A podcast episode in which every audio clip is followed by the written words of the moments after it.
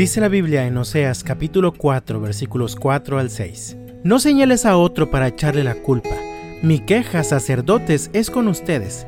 Así que tropezarán en plena luz del día, y sus falsos profetas caerán con ustedes durante la noche, y destruiré a su madre Israel.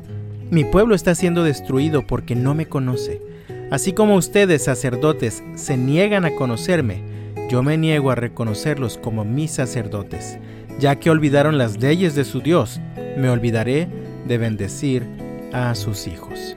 El libro del profeta Oseas nos muestra el carácter fiel y amoroso de Dios por un pueblo completamente rebelde, infiel y desobediente.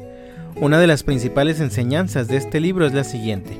Lo que el Señor más espera de ti es que le conozcas por medio de una relación íntima y personal.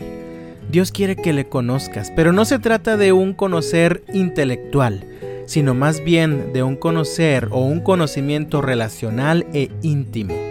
Tú puedes leer o escuchar mucha información acerca de una persona, pero no logras conocerla a plenitud hasta que la conoces personalmente y desarrollas una relación cercana y permanente con ella. El pueblo de Dios había abandonado esta relación con Dios y por esta razón estaban muriendo. Mi pueblo está siendo destruido porque no me conoce, dijo el Señor.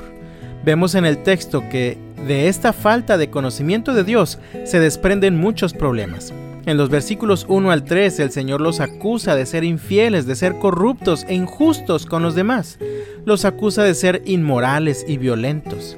Había muerte, llanto y destrucción por todos lados entre el pueblo, y ellos eran los responsables de esta situación. Si recuerdas leí en el versículo 4, no señales a otro para echarle la culpa mi queja, sacerdotes, es con ustedes.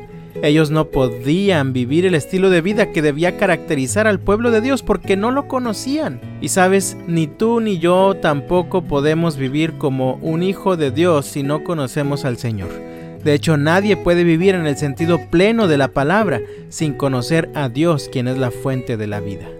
Muchas veces pensamos que podemos sustituir esta relación vital con Dios al hacer otras cosas incluyendo cosas que en esencia son muy buenas como ayudar a los necesitados o enrolarte en cierto ministerio. Pero recuerda bien esto, nada puede sustituir tu necesidad de vivir en una relación personal e íntima con Dios. Solo así vas a conocerlo realmente. Solo así puedes seguir sus pasos. Solo así puedes vivir de verdad. Así que te pregunto, mi amado, ¿has abandonado tu relación con Dios? ¿Has dejado que otras cosas ocupen tu agenda de tal manera que no te queda espacio para relacionarte con Él? Una vida así nunca termina bien. Así que dediquémonos a conocer a Dios a través de una relación personal. Dijo el Señor allá en Oseas capítulo 6 versículo 6. Quiero que demuestren amor, no que ofrezcan sacrificios, más que ofrendas quemadas. Quiero que me conozcan. Que Dios te bendiga y hasta mañana.